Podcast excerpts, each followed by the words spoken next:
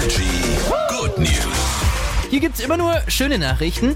Ich muss sagen, also bei Jas ist es jetzt mit über 30 auch noch so, ja, aber vor allem als Kind war es ja eigentlich so, dass Geburtstag immer was ganz Besonderes war. Man tagelang vorher war aufgeregt. Ne? War man und hat sich auch sehr außergewöhnliche Sachen gewünscht. Ich weiß noch bei mir damals als Kind, ich habe mir gewünscht, mit Rehen, mit Hirschen zu leben und ich wollte ein Hirsch Ähm, sein. Ja, andere okay. Geschichte. Ich weiß, strange. Okay. Aber in den Staaten gab es einen Vierjährigen, der hat, äh, voll, ist voll der Polizeifan und dann hat der einfach die komplette Polizeistation bei sich da aus der Gegend eingeladen Ja. zum Geburtstag.